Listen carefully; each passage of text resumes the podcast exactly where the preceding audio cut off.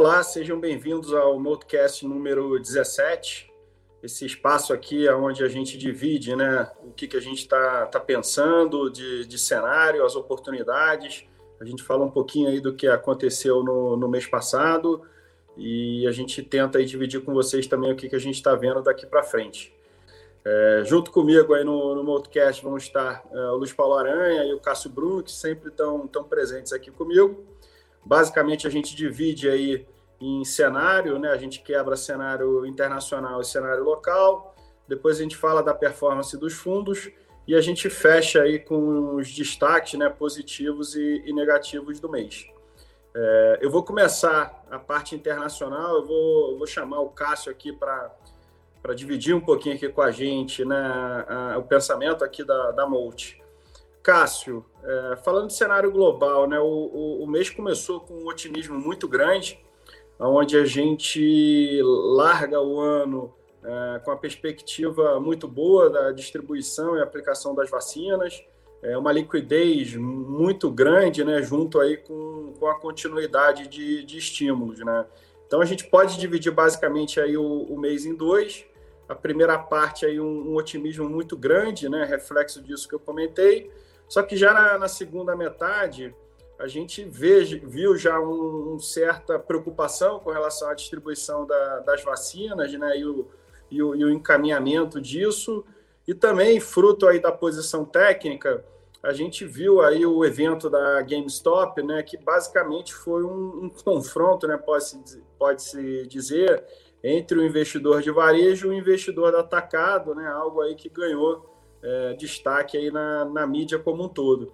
Como é que você pode resumir aí o, o mês de janeiro, né, os principais destaques e, o, e o, qual que é a sua visão é, daqui para frente? Bom, Adela, vamos começar um pouquinho pelo cenário, como que a gente está vendo e como a gente vê daqui para frente. Né? Então, acho que a primeira coisa mais importante do mês, e é o que é a tônica do ano ainda, é que é um mercado ainda muito líquido. Né? Então, é, o Fed com, continua injetando liquidez, continua tendo é, estímulo fiscal. Isso não é só nos Estados Unidos, isso está acontecendo no mundo inteiro, com mais ou menos intensidade, mas ainda é, muita injeção de dinheiro. Então, isso obviamente tem reflexos no mercado. É, o mercado, no primeiro momento, estava olhando o lado positivo. O principal motivo, na verdade, do mercado foi a questão da ajuda é, do cheque né, do Biden, né, que deu 1,8 bilhões de dólares. E aí, isso foi a tônica do primeiro, no começo do ano. A partir da, da, da, segunda quinzena, o mercado começa a olhar um pouco mais os reflexos secundários é, desse estímulo, tanto monetário como fiscal, principalmente fiscal, começa a se preocupar um pouquinho com, com a possibilidade da inflação. Né? Então, esse, essa é a tônica do segundo momento. Principalmente começa a abrir um pouquinho os juros. É nada muito forte, mas atrás de 10 anos chegando ali próximo de 2010, 2015, abrindo com alguma frequência, o mercado começou a se preocupar. Então, isso fez com que o mercado segurasse um pouco o ânimo é, no começo do ano. A questão da vacina é, foi um pouco para cá, um pouco para lá, uma preocupação de um, dois dias mas esse rollout, uh, o mercado já está ficando mais otimista, cada vez mais vacinas sendo aprovadas, e a possibilidade de que entre mais, tem alguma briga, obviamente, entre os, entre os estados é, pela, pela vacina agora, mas é o mais provável que ao longo do ano é, isso não seja problema. Agora a Johnson Johnson sendo, sendo aprovada, Sputnik com, com já o lado ocidental provando, achando que, que ela é eficaz. Então, a vacina deixa de ser um provavelmente ao longo dos próximos meses. E aí tem muita capacidade produtiva no mundo. E aí, falando um pouquinho de GameStop, e aí causou aquele furor técnico no mercado, em que alguns, uh, alguns hedge tinham aquele play consenso, é como que se beneficia uh, da pandemia e vende aquilo que se prejudica. E aí compraram num basket de, de empresas de tecnologia, as grandes empresas do mundo, e vendido uh, empresas bastante perdedoras. Uma delas era a, a GameStop. E aí, o dado o tamanho do short, é, alguns fóruns começaram a discutir sobre o squeeze, né? E aí foi o que, o que se tentou fazer e conseguiu fazer, que foi vamos comprar é, ao máximo aquilo que os funds estão, estão, estão vendidos, e aí isso provocou o stop do, dos funds, que também deu, junto no mercado que já estava mais sensível, deu esse risco que é, pô, tem que sair da minha posição que eu estou vendido e também sair da posição que eu estou comprado por limites de risco, dado o tamanho do prejuízo que aconteceu. Então começou a se topar no GameStop e começou a vender aquela carteira longo, consenso, uh, que em muitos casos derrubou o S&P, obviamente teve um auge, o mercado conseguiu absorver e aí já está melhorando o mercado. Mas, assim, cenário internacional, muita liquidez, é, ainda muito consenso, a gente vê, a gente continua insistindo, e aí o book a gente vai trabalhando isso ao longo do tempo, mas a gente continua insistindo, tem algumas ações que são muito caras, é, elas foram ações que ainda continuam andando bastante, mesmo no mês de janeiro, é, e o que a gente espera ao longo do ano, nosso risco de cauda, e aí é um risco grande, é, é, de realmente ter inflação, e a inflação ser provocada por, que é aquele negócio que eu estava falando no começo, mais estímulo monetário, mais estímulo fiscal, a vacina rolando mais rápido do que o esperado, porque todo, várias vacinas estão sendo aprovadas, isso vai trazer a economia para um, um, uma atividade mais forte, isso não vai justificar mais uma taxa de juros tão baixa é, no mundo inteiro. Isso vale para o Brasil, isso vale para os Estados Unidos, isso vale para a Europa, isso vale para Japão e China. Se a gente puder falar um pouquinho já do que está acontecendo, e o mercado de minério tem dado esse indicativo, a China começou a restringir um pouquinho da liquidez, é, a, a, o minério saiu lá dos seus 180, 190 dólares, já está próximo de 150, 160 dólares, com uma pequena restrição de liquidez. Então, esse é o tipo de risco que a gente está vendo em vários mercados. E aí, o que a gente tem que saber, é, como investidores, é navegar nesse cenário, um cenário que ainda está muito líquido, mas com risco crescente ao longo do ano. Tá legal. O Aranha, vamos, vamos pegar esse cenário é, base aí do, do Cássio, vamos transportar para o Brasil, né? Então a gente tem liquidez é, no mundo, é um técnico que, que preocupa, é, assim como uma possível aceleração aí de, de inflação que poderia aí, é, é subir juros, né? Aqui no Brasil, é, de uma certa forma, a gente pode falar aí que a vacina está começando a ganhar atração, talvez um pouco mais atrasado, mas enfim, a gente está vendo aí é, é, é, os números aí crescendo em termos de distribuição, novas vacinas, como até o Cássio pontuou. É, a gente teve um, um, evento super importante né, ontem, é, no dia 1 de fevereiro, que foi a, a, eleição das casas, né, uma eleição favorável ao, ao governo, é, o que de certa forma aí eu acho que influencia também a expectativa do mercado com relação à, à, reforma. E eu queria que você dividisse o comentário em dois. Né? Primeiro, obviamente, a parte de cenário, como é que você está vendo, e depois como, como é que isso está tá se traduzindo no mercado de, de ações, se a gente pudesse detalhar um, um pouco mais, assim, aonde que, você tá, aonde que a Mold está vendo as oportunidades e aonde que eventualmente as assimetrias não estão tão interessantes. Então, Adriano, trazendo primeiro né, o, o debate do global para o Brasil, né, a grande diferença é que o Brasil ele foi um, uma classe que ficou muito para trás em relação a essa, é, esses ativos, principalmente nos Estados Unidos. Né? Então, o Brasil, tanto via câmbio quanto via bolsa, é, não participou né, dessa apreciação, desse excesso de liquidez tão, é, tão exacerbado, né, é, salvo alguns nomes que são muito temas globais né, de tecnologia, que aqui também, também tiveram muito sucesso. É, o Brasil é um play de velho e ele ficou bem para trás. Então, a gente, em termos relativos, a gente ficou muito barato. O ativo brasileiro é muito barato, né? mesmo com todos os nossos desafios que a gente tem aqui. Né? Então, o principal desafio, e aí que eu acho que se cria uma assimetria mais interessante para os ativos de Brasil, é que com a eleição da, da Câmara e do Senado, né, de, de candidatos é, que sinalizam que são mais pró-governo, é, a, o mercado ele vai, é, vamos dizer, pra, pagar para ver né, um pouco mais de reforma, mas a gente vê que do lado do rompimento do teto do gasto, é, do lado da, vamos dizer, da, da linha fiscal, né, de contenção fiscal que o governo vinha apresentando até antes da pandemia, ele pode retomar, né? E eu, eu, eu acho que a simetria da coisa é que o, os preços não mostram isso, né? Então, diferente do, do contexto global, que os preços exigem uma recuperação econômica muito rápida, é, os preços aqui no Brasil eles não demandam uma melhora tão grande quanto o que a gente está vendo que aconteceu ao longo desse mês. Então, é por isso que se criou uma simetria um pouco melhor é, esse mês é, aqui, aqui no Brasil. Então, traduzindo agora para a segunda parte, né, aonde que a gente está alocando, é, a gente está alocando em empresas grandes geradoras de caixa, né? Empresas que ficaram muito descontadas, é, mesmo em cenários extremamente recessivos, é, a gente não via valuations assim tão baratos de consumo discricionário, como é, uma Hipermarcas, um Carrefour, é, o setor de proteínas, que são empresas que estão é, se consolidando como grandes geradoras de caixa, ainda não tiveram a recuperação é, das ações que, que a gente acha que é devida, né?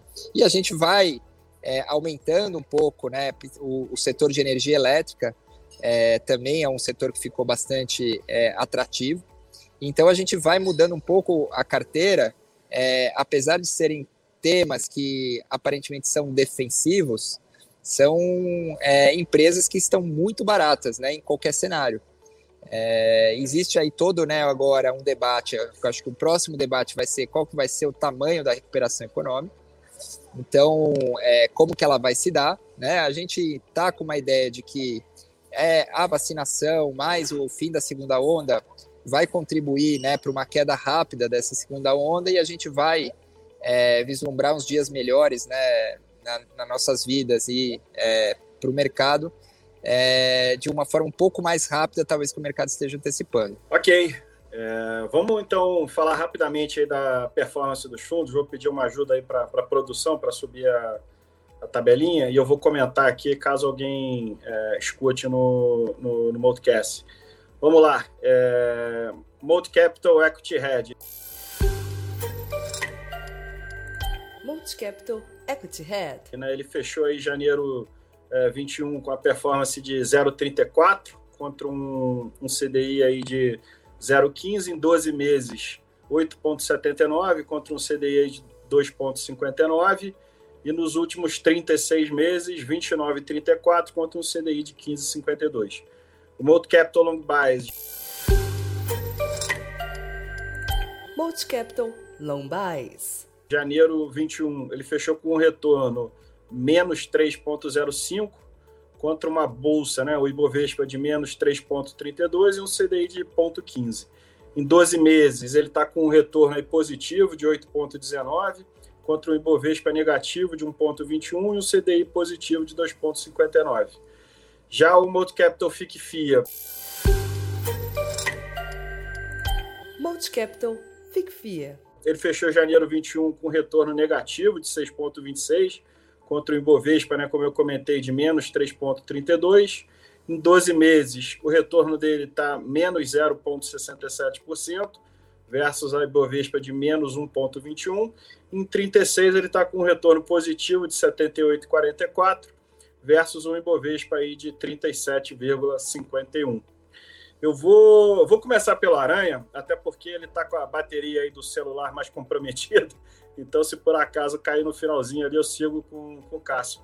Aranha, vamos, vamos falar aí dos, dos destaques. Né? Foi um mês aí que o fundo ficou cerca aí de é, 3 pontos percentuais abaixo do Ibovespa. É, os destaques negativos, já até antecipando aí, dando um spoiler aí, mas Eletrobras e, e Banco do Brasil.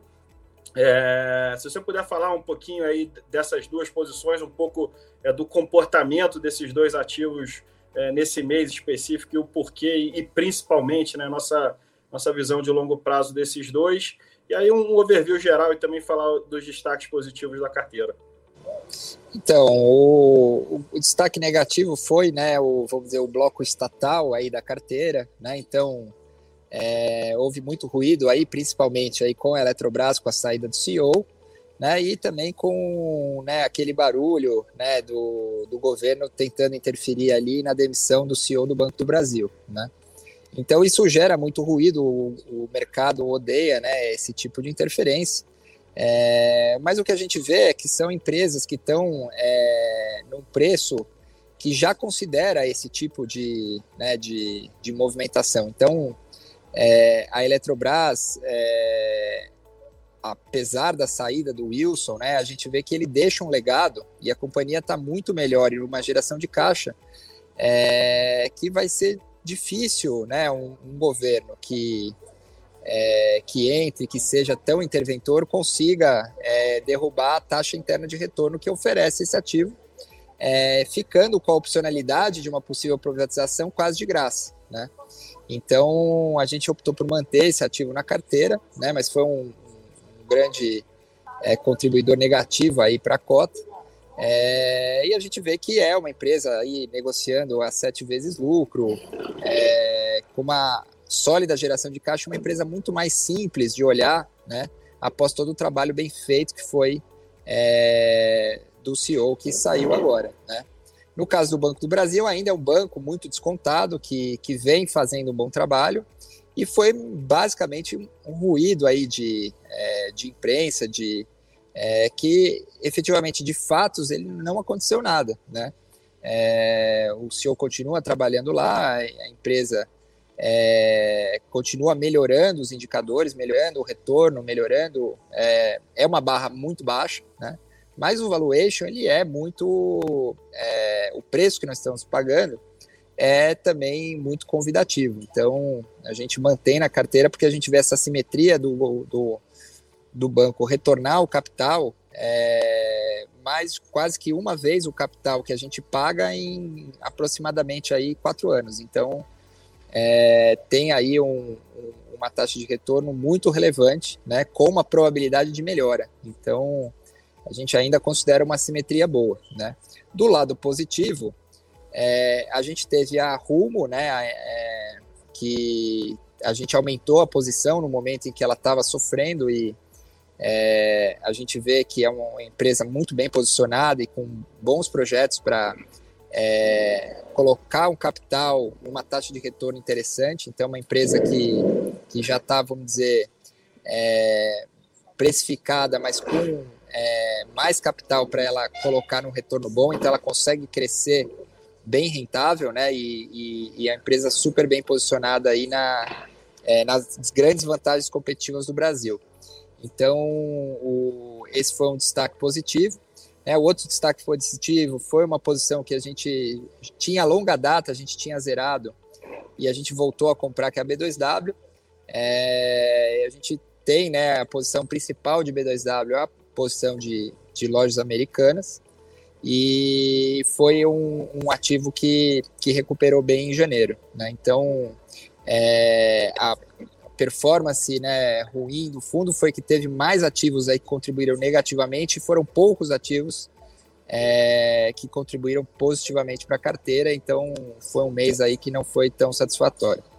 E a carteira hoje em dia, você falou ali quando a gente estava falando de cenário, mas como é que ela está distribuída assim, né? Porque acho que se pegar de três é. meses para cá, a gente já vê uma mudança aí bem, bem razoável assim. No, é, no, a gente continua é, com a principal posição hoje é Petro, é, seguido de Oi, que foi uma posição que oscilou bastante ao longo do mês, mas a gente vê ainda o cenário de longo prazo, ainda uma simetria muito interessante com a execução do plano de recuperação né, e o quanto que vale os ativos de fibra.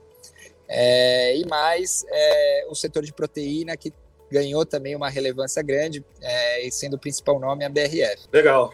Cássio, vamos, vamos falar do, do, do ActRed primeiramente. É, uma coisa assim que me chamou a atenção olhando a, a, a performance do fundo, né? É, o beta, né? Ou seja, a sensibilidade do, do fundo com relação ao mercado, ela foi muito baixa, né? No, nesse último mês, né? Como é que você pode falar aí dos, dos destaques, enfim, como é que você É, como é que você e o time aí posicionaram a carteira? Onde, onde foram aí a, a, as principais destaques positivos e negativos? E, como que ela está hoje em dia é, é, alocada? Acho que a primeira coisa que, que vai destacar assim é que a gente aqui na Multi, a gente toma muito risco em conjunto. Né? Então, tanto os riscos que a gente toma no FIA, como os riscos no Bombaias, no Hedging, é algo que, que é muito pensado. Né? Então, é, acho que a primeira coisa que a gente tem visto, a gente tem falado, é, é, é a questão da gente estar com o mercado um pouco mais complexo. Né? Então, com, com um cenário que foi muito claro para a gente de alta, com liquidez, mais preço, isso ainda tem no Brasil para umas certas ações, mas é um mercado que setorialmente é mais difícil de, de se posicionar hoje. Né? E aí, o que, que a gente tem feito? A gente, a gente, ao longo do mês, que a gente tem. É, então, assim, o principal parte do book são plays sediados, né? É, mesmo setor, ou mesmo tipo de risco, é, com diferenciais de valuation, diferenciais de preço ou diferenciais de momento. Aí, nesse, nesse play, o grande destaque do mês foi é, uma posição de XP que a gente tinha, então a gente aproveitou todo esse ruído de preço que foi a oferta do Itaú com a listagem, a gente aproveitou, aproveitou uma compensativa de muita qualidade, muito crescimento, um vencedor, na nossa opinião, um vencedor de longo prazo. A gente aproveitou para comprar ele nos fundos, então a gente montou a, a, a XP contra duas empresas de, de pagamento, contra uma empresa de pagamentos uh, no, nos Estados Unidos, né? então foi um grande destaque positivo. E de resto, a gente tem uma posição que a gente acabou se beneficiando é, com a questão do, do, do GameStop, que a gente está comprando em várias empresas mais correlacionadas à, à old economy, né? É, e vendida em empresas relacionadas ao new economy. Então, a tese principal disso, além do valuation que a gente sente que é exagerado, quando a gente traz principalmente para consumo ou financial services, o que a gente vê é que o ano de, de 2020 foi um ano provavelmente de exageros. É, então, o que a gente tem discutido bastante quando a gente fala setorialmente é a questão do share of wallet, né? Então, esse foi um ano que pessoas gastaram muito pouco com experiências e gastaram muito pouco, muito dinheiro com coisas, né?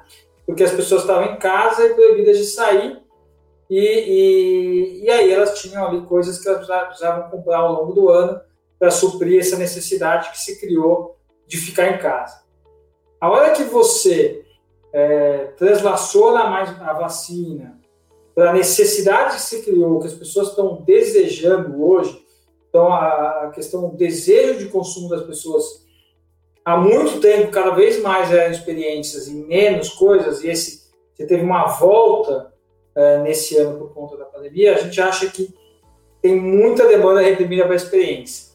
Então, de certa maneira, o que a gente está fazendo no book, tentando treinar, é, é, a compra dessa volta ao novo normal, né?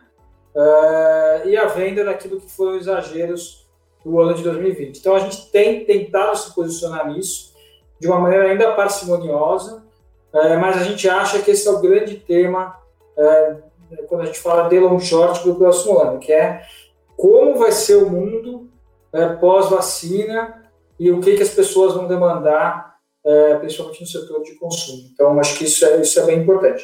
Junto a isso, as, as pessoas voltarem a saírem, tem toda uma questão de consumo é, reprimido aí, o, o evaluation da, das empresas que a gente está funcionando, como a já, já explicou. Legal, e, e para fechar o, o long bias, né, vamos falar especificamente aí do comportamento do, do direcional, é, como, é que, como é que a gente começou o mês, atravessou o mês e como é que a gente inicia o mês de fevereiro entre a parte stop picking, a parte que você opera mais a, através de índice, tanto mercado local quanto, quanto lá fora? Então, a gente começa o mês menos comprado, né? Então, a gente estava já com esse cenário um pouco mais de receoso. É, ao longo do mês, a gente continuou menos comprado. É, e aí, na virada desse mês, essa questão de liquidez, principalmente em Brasil, a gente ficou mais otimista por conta dessa questão da, da eleição da Câmara, né, uma possibilidade de, de que as coisas se acertem a agenda econômica, a gente voltou a comprar bastante. Então, agora a gente está tá mais comprado, voltou, a gente tava, chegou a tá por volta de 45%, 50% comprado, a gente voltou a 75% comprado, aí muito mais no Brasil, menos lá fora. É, tem um destaque esse mês que foi bastante positivo, foi nos long shorts, foi a XP, é, que a gente comentou, mas também a gente montou dentro da carteira long internacional uma compra XP, né, que de certa maneira é uma compra do Brasil. É, o, o, o, book long do long buy está cada vez ficando mais diferente do book long do FIA, que a gente tem trazido essas empresas internacionais, é, ainda essas brasileiras e algumas internacionais puras, já para a equação do risco. Então, a XP foi um grande destaque, a gente comprou muito bem, um pouco na oferta, e depois que ela caiu bem depois da oferta, a gente comprou mais, uh, a gente ganhou quase 40% na, na posição, e aí muito nesse destaque de uma empresa boa, de qualidade, e agora teve esse evento do acordo da XP com o Itaú de como vai estar. Então, é, outro destaque assim, do, do, fundo, que é um fundo bastante diversificado, né? assim como, como o ActiRed, é, a gente está cada vez mais diversificando com em temas, e é aquilo que a gente sempre fala, né? um fundo que faz tudo é, que a gente faz na casa é, é o Lombard. Né? Então, a gente tem nosso view direcional, nosso view short, nosso view de ações do Brasil, nosso view que está crescendo de ações internacionais, então cada vez mais coisas ali a gente pode alocar nesse produto. Muito bom. Bom, com isso a gente vai encerrando aqui o Modcast 17. Queria agradecer aí o, o, o Cássio Aranha. É, esse Modcast vai estar disponível nas principais plataformas de streaming, assim como no YouTube. É, qualquer dúvida a gente segue à disposição aí e até o próximo Modcast. Até mais. Tchau, tchau. tchau, tchau.